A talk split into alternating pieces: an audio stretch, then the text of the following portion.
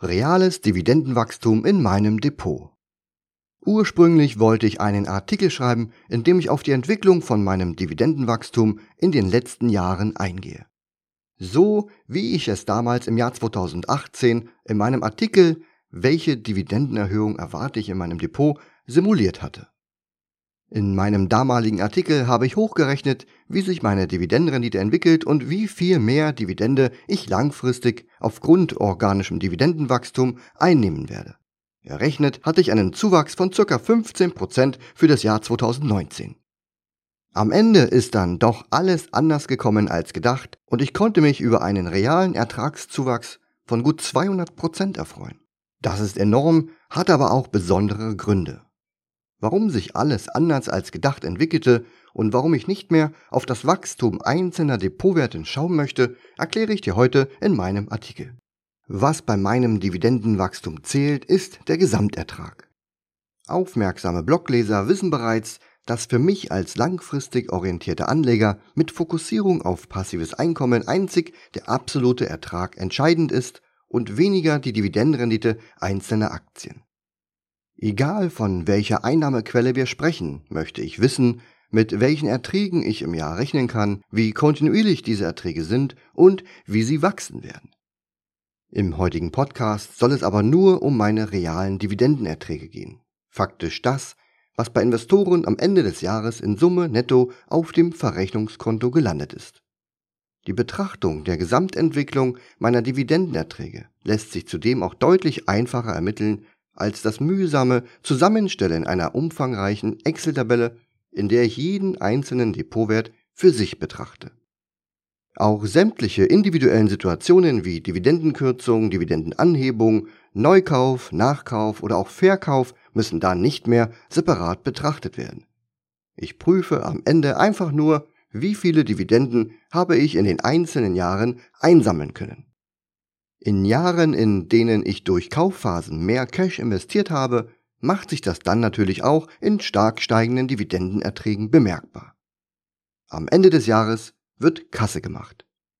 In meinen Gesamterträgen ist alles enthalten, was auch immer sich in meinem Portfolio getan hat, wie zum Beispiel eine volumengewichtete Betrachtung, die Höhe der Cash-Position, einzelne Dividendenerhöhungen oder auch Dividendenkürzungen sowie Sonderdividenden.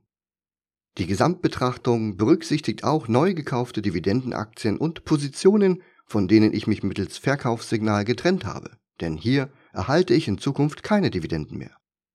Anders ausgedrückt geht es mir darum, wenn ich in einem Jahr 100 Euro Dividenden erzielt habe und im Folgejahr 150 Euro, dann konnte ich meinen realen Dividendenertrag um 50 Prozent ausbauen obwohl das reine organische Dividendenwachstum meiner Depotwerte vielleicht nur bei 12% lag. Bevor wir einen Blick auf die Entwicklung der letzten Jahre werfen, schauen wir uns kurz noch ein paar Beispiele an, die so ein Ergebnis beeinflussen können. Der Cash-Anteil. Investitionen während Kaufphasen führen zwangsläufig zu höheren Dividendenerträgen. Speziell im Jahr 2018 war das in meinem Depot der Fall. Mein Ertragsergebnis wurde dadurch im Jahr 2019 stark positiv beeinflusst. Befinden wir uns beim Dividendenalarm-Indikator in einer fortgeschrittenen Marktphase, also in Richtung Verkaufsphase, dann investiere ich nicht und mein Cashflow landet auf dem Verrechnungskonto. Das Ertragswachstum nimmt auch durch den Verkauf von teuren Werten ab. Dividendenkürzungen. Angenommen, ein Unternehmen kürzt die Dividende um 30 Prozent. Bin ich vom Unternehmen und der möglichen Entwicklung weiterhin überzeugt, nutze ich die Kursschwäche und kaufe neue Aktien hinzu. Unterm Strich kann es passieren, dass mein realer Dividendenertrag trotz der Kürzung höher ist als zuvor. Ein Beispiel sind hier meine Vodafone-Aktien.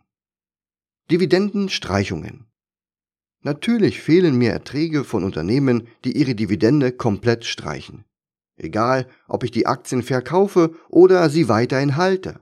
Unterm Strich gibt es bis auf weiteres keine Erträge mehr.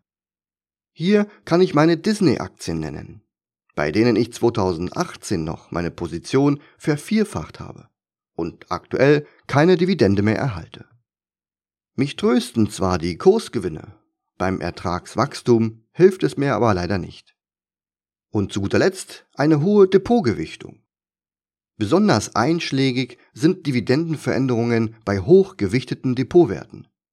Egal ob Dividendenanhebung oder auch Streichung, beides wirkt sich überproportional aus. Nennen kann ich hier meine Rio Tinto Aktien sowie meine ehemaligen TUI Aktien. Bei TUI gab es sogar noch eine Besonderheit, die sich schlussendlich neutral auswirkte. Noch vor dem Corona-Crash zahlte TUI eine sehr hohe Dividende aus, welche ich in Zukunft leider nicht mehr erhalten werde. Für 2020 war dies gut und für 2021 ist dies dann natürlich schlecht.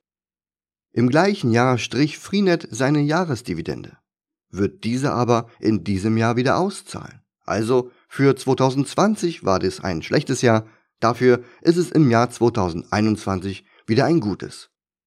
Aufgrund einer ähnlichen Gewichtung in meinem Depot und auch beim Ertragsvolumen wirkt sich dies unterm Strich in der Gesamtbetrachtung für mich neutral aus. Dividendenwachstum meiner Rio Tinto Aktien. Wie bereits angesprochen, möchte ich am Beispiel meiner Rio Tinto Aktien zeigen, wie sich das Dividendenwachstum einer Aktie im Vergleich zu den tatsächlich erhaltenen Dividenden verhält. Zum einen halte ich die Rio Tinto Aktie schon seit 2013 und ich kann mittlerweile auf 10 Kauforders in den letzten Jahren zurückblicken. Mittlerweile ist Rio Tinto der drittgrößte Wert in meinem Depot, wie meine Mitglieder an meiner Depotaufstellung entnehmen können. In der Regel habe ich immer dann neue Rio Tinto Aktien gekauft, wenn die Aktie ein Kaufsignal generierte und der Dividendenalarm auch eine Kaufphase erkannt hatte. Das Unternehmen Rio Tinto und deren besondere Situation habe ich euch bereits in einem gesonderten Artikel näher vorgestellt. Mein Artikel Analyse der Rio Tinto Aktie und Dividende hat schlussendlich auch dazu geführt, dass ich meine Depotposition Ende 2018 deutlich ausgebaut habe. Den Link zu diesem Artikel findest du an dieser Stelle in meinem Blogartikel. Vom angekündigten starken Dividendenwachstum inklusive der Sonderdividende konnte ich daher auch außerordentlich profitieren und mein passives Einkommen daraus deutlich steigern. Meine ersten Rio Tinto Aktien habe ich Ende 2013 gekauft und meine letzte Aufstockung datiert vom August 2019. Im Jahr 2014 habe ich das erste Mal eine Rio Tinto Dividende erhalten und in der Grafik, die in meinem Artikel eingebettet ist, habe ich nun das Dividendenwachstum ab dem Jahr 2015 dargestellt. Auf der linken Seite der Grafik sieht man das reine Dividendenwachstum von Rio Tinto. Im Jahr 2015 wurde bereits 35% mehr Dividende ausbezahlt als noch im Jahr zuvor. Obwohl es im Jahr 2016 noch eine Dividendenkürzung gab, so wurde die Dividende 2017 bereits wieder stark angehoben. Das Jahr 2019 war zudem ein besonderes Dividendenjahr bei Rio Tinto. Wie in meinem Artikel im September 2018 beschrieben, hatte Rio Tinto neben einem dynamischen Dividendenwachstum ebenfalls eine hohe Sonderdividende angekündigt. Entsprechend stark war somit das Dividendenwachstum. Das Jahr 2020 sieht etwas schlechter aus, als es ist. Hier fehlt lediglich die Sonderdividende. Die normale Dividende war höher als die Dividende im Vorjahr. Und in diesem Jahr wird Rio Tinto seinen Aktionären erneut eine Rekorddividende inklusive Sonderdividende ausschütten. Kommen wir zum Ertragswachstum meiner Rio Tinto Aktien. Interessanter ist der rechte Teil der Grafik. Hier ist das Dividendenwachstum der Rio Tinto Dividende in meinem Depot zu sehen. Im Jahr 2015 habe ich sozusagen netto 127% mehr Dividende erhalten als noch im Jahr 2014. Was einfach daran liegt, dass ich mir eine weitere Tranche von Rio Tinto Aktien gekauft hatte. Meinen Ertrag aus der Rio Tinto Position konnte ich so bereits fast vervielfachen. Das Jahr 2016 kann hier ähnlich betrachtet werden. Dank einer Dividendenalarm-Kaufphase kamen weitere Rio Tinto-Aktien in mein Portfolio und trotz einer Dividendenkürzung von minus 35% habe ich netto 5% mehr an Dividendenertrag erhalten. Interessant ist auch der hohe Wert im Jahr 2019. Aufgrund der Recherche zu meinem Artikel und der Vorstellung der Rio Tinto Aktie im Echtgeld TV Studio bei Tobias und Christian habe ich meinen Rio Tinto Bestand damals massiv ausgebaut. Rio Tinto zahlte seinen Aktionären eine 120% höhere Dividende inklusive der Sonderdividende aus. Durch meinen starken Positionsausbau erzielte ich eine reale Ertragssteigerung von fast 700% im Vergleich zum Vorjahr. Im Jahr 2020 bekam auch ich aufgrund der fehlenden Sonderdividende wieder etwas weniger ausgeschüttet. Dank der außerordentlichen Kursperformance von Rio Tinto in den letzten Jahren und trotz meiner zahlreichen Nachkäufe erziele ich heute bereits eine Gesamtperformance von knapp 100% inklusive der ausgeschütteten Dividenden. Und bis zu einem möglichen Verkaufssignal hat die Aktie noch ordentlich Luft und kann so weitere Kurszuwächse und Dividendenausschüttungen vertragen. Kommen wir zu meinem Dividendenwachstum seit 2012. All die genannten Details führen schlussendlich dazu, dass mein reales Dividendenwachstum deutlich über dem liegt, was eine solide Dividendenaktie an normalem Wachstum leisten kann. Die eingebettete Grafik in meinem Blogartikel zeigt nun die Entwicklung meiner jährlichen Dividendenerträge seit dem Jahr 2012. Teilweise war der Ertragszuwachs enorm, in anderen Jahren dafür nur mager. Den ersten Nettoertragsrückgang habe ich im Jahr 2020 verzeichnen müssen. Auf die jeweiligen Gründe in den einzelnen Jahren möchte ich nun im Folgenden ein wenig eingehen. 2012. Das Jahr 2012 zeigt praktisch den Startpunkt meiner dokumentierten Investments in Dividendenaktien. Auch in den Jahren zuvor hatte ich schon immer wieder einige Dividendenzahler im Depot, aber meine Anlagestrategie war damals mehr auf mittelfristigem Traden ausgelegt. In mir reifte dann die Idee, meinen Vermögensaufbau anders zu gestalten. Mein gesamtes Kapital und meine hohen Sparraten wollte ich sukzessive in Dividendentitel investieren, um frühzeitig über ein ordentliches zusätzliches Ertragspolster zu verfügen. Geholfen haben mir hier gewisse Renditerechner im Internet, bei denen man sein Kapital und Ertragswachstum anhand verschiedener Kriterien simulieren konnte. Ich erkannte schnell, dass wenn ich meinen hohen Cashflow in Dividendenwerte investiere, in wenigen Jahren bereits über einen stattlichen Ertragsposten verfügen würde. 2013 In diesem Jahr erzielte ich bereits ein Ertragswachstum von 253 Prozent. Gesagt getan, kam ich ins Handeln und schichtete in den kommenden zwei Jahren mein vorhandenes Kapital nach und nach in Dividendenaktien um. Bereits im Jahr 2013 konnte ich so meine gesamten Dividendenerträge stark steigern. Ich handelte mit einem definierten Tradingbudget und alle Gewinne, was an Cash übrig blieb oder monatlich hinzukam, wurde in Ertragswerte investiert. Mehr Investitionskapital führte dazu, dass ich mir Gedanken über einen Automatismus machte. Ich wollte weniger Zeit aufwenden, um interessante und lukrative Dividendenaktien zu finden. Dazu stand das Jahr 2013 im Zeichen meiner Selbstständigkeit. Hier plante ich all meine Projekte auf ein neues Level zu heben, um schlussendlich auch mehr Erträge daraus zu generieren.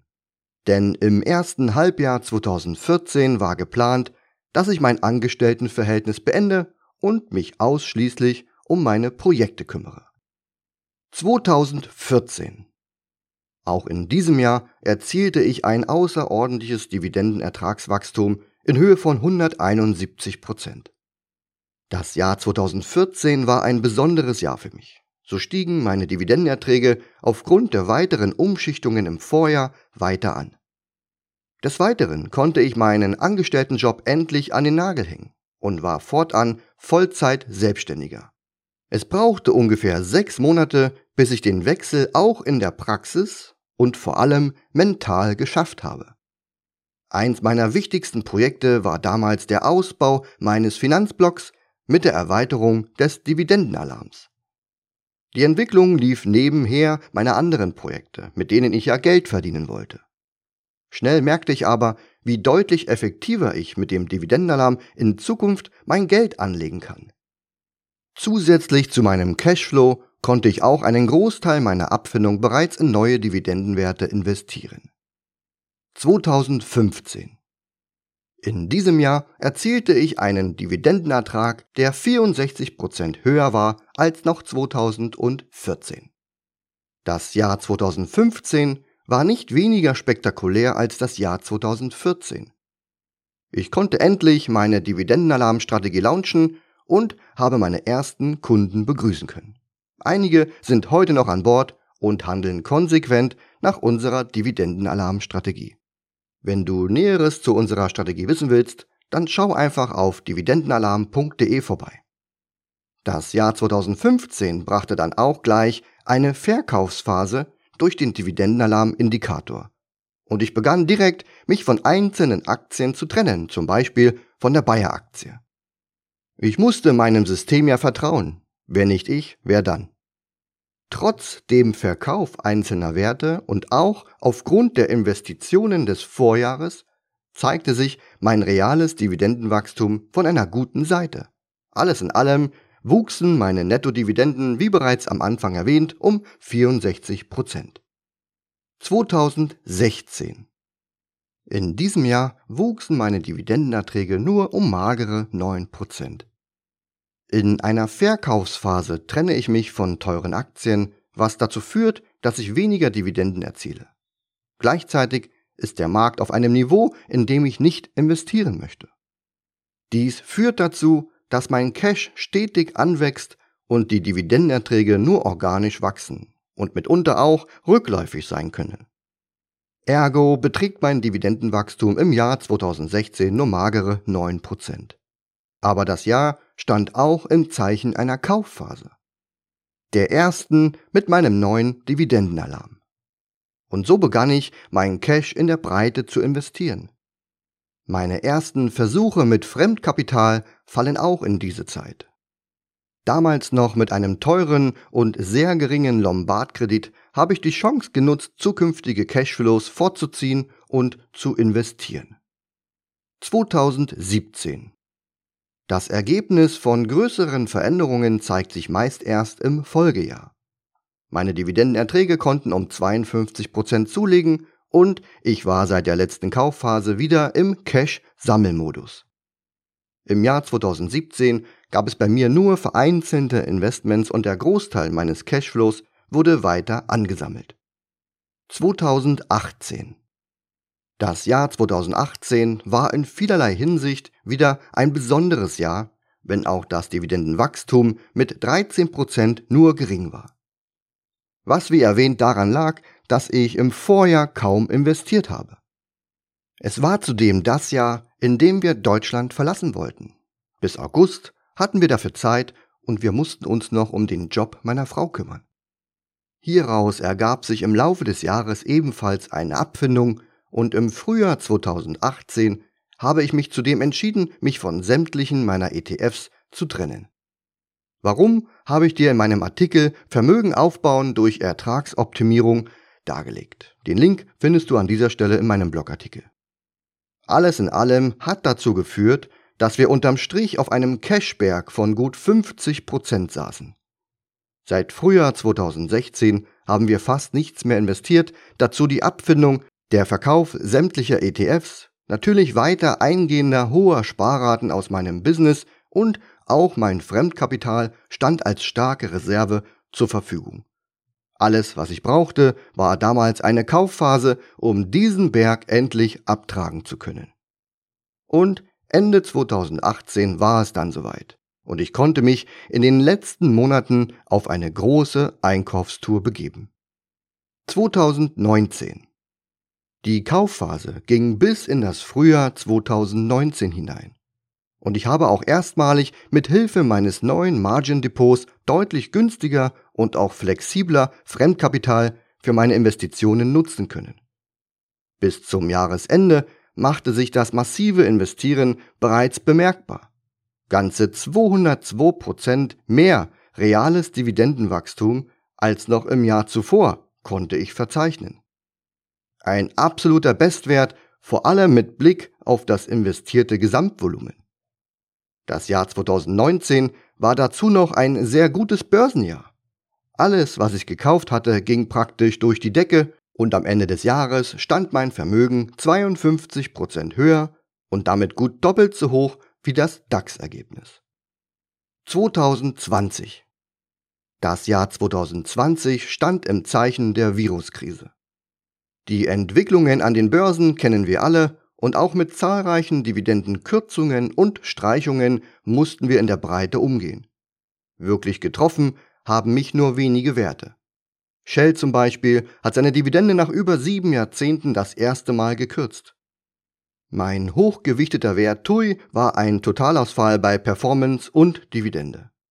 Belastend war in diesem Jahr auch der Dollarkurs. Vom Tief bei 1,08 Dollar ging es in der Spitze auf 1,23 Dollar, was zu einem merklichen Abschmelzen meiner US-Dividenden führte. Dennoch konnte ich im Verlauf des Jahres 37 Käufe tätigen. Ein Großteil brachte mir bereits neue Dividenden und ich konnte somit einen Teil der verlorenen Dividenden wieder gut machen. Schlussendlich musste ich dennoch einen realen Ertragsverlust von 12% hinnehmen, was in Anbetracht des heftigen Wirtschaftseinbruchs ein annehmbares Ergebnis darstellt. 2021 Für das Jahr 2021 kann ich nur eine Schätzung abgeben. Viele meiner verlorenen Dividenden werden im Jahr 2021 wieder fließen. Directline oder Freenet möchte ich hier als Beispiel nennen. Bei drei Werten gibt es aktuell noch keine Information über die Fortführung der Dividendenzahlung. Von meinen neu gekauften Werten erhalte ich in diesem Jahr erstmalig und vollumfänglich die neuen Dividenden. Alles in allem rechne ich mit einem Ergebnis auf dem Niveau von 2019 oder sogar mit einem kleinen Plus. Im Vergleich zum Jahr 2020 wird es also in diesem Jahr wieder ein Ertragswachstum geben. Im Fokus steht bei mir nun wieder der Cash-Aufbau inklusive der Rückzahlung des Fremdkapitals. Ich möchte mich gern so weit vorbereiten, dass ich mit der nächsten Kaufphase wieder einen sehr starken Dividendenzuwachs erzielen kann. Worauf es mir beim Dividendenwachstum ankommt. Natürlich wünscht man sich solide ausschüttende Unternehmen in seinem Depot. Anhand des Dividendenwachstums der letzten Jahre rechnet man sich dann die Entwicklung in den nächsten Jahren hoch und hofft so alle fünf bis sieben Jahre auf eine Verdopplung seiner Erträge. Wie das in der Praxis aussehen kann, habe ich in den letzten Jahren bei der Allianz-Aktie dokumentiert. In den letzten zehn Jahren wurde hier ein jährliches Dividendenwachstum von knapp 9% erzielt. Dazu habe ich dir an dieser Stelle auch meinen Artikel verlinkt. Ich habe noch weitere Werte in meinem Depot, die zuletzt mit hohen jährlichen Dividendenanhebungen aufwarten konnten und meinen Vermögensaufbau auch vorantrieben. Neben meinen Allianz-Aktien ist auch Rio Tinto mit 17,2% Dividendenwachstum pro Jahr sehr gut im Rennen. Weitere wachstumsstarke Dividendenzahler sind Qualcomm mit knapp 11% sowie Texas Instruments mit knapp 22% Dividendenwachstum pro Jahr. Während Rio Tinto im genannten Zeitraum seine Dividende um 165% angehoben hat, konnte ich den realen Ertrag aus meiner Rio Tinto Position um 903% anheben. Klar, einzig meine Zukäufe in signifikanten Marktphasen und mein Fokus auf Unterbewertung sind für diesen starken Anstieg verantwortlich. Aber kommt es nicht genau darauf an? Bringt diese Vorgehensweise nicht den eigentlichen Dividendenturbo? Und alles, was es dazu braucht, ist eben genügend Cash zur richtigen Zeit sowie die Fokussierung auf qualitative Unternehmen mit guter Dividendenpower. Und so kommen wir nicht umhin, in gewissen teuren Marktphasen nicht zu investieren, um lieber Cash zu sammeln. Wir verzichten bewusst auf mögliche Dividenden, weil wir wissen, dass die Zeit kommt, in der wir mit einem deutlich größeren Discount investieren können, als wir in der Wartezeit auf Dividenden verzichten mussten. Lieber auf 5 Euro Dividende verzichten und später Aktien mit einem Rabatt von über 30 Prozent kaufen. Das ist mein Motto. Cash is King. Wenn Investoren in signifikanten Marktphasen kaum Cash halten, können außerordentliche Chancen oft nicht genutzt werden. Neben gutem Dividendenwachstum ist viel wichtiger, sich um einen stetig wachsenden Cashflow zu kümmern. Vielen Dank fürs Zuhören und bis zum nächsten Mal. Euer Alex.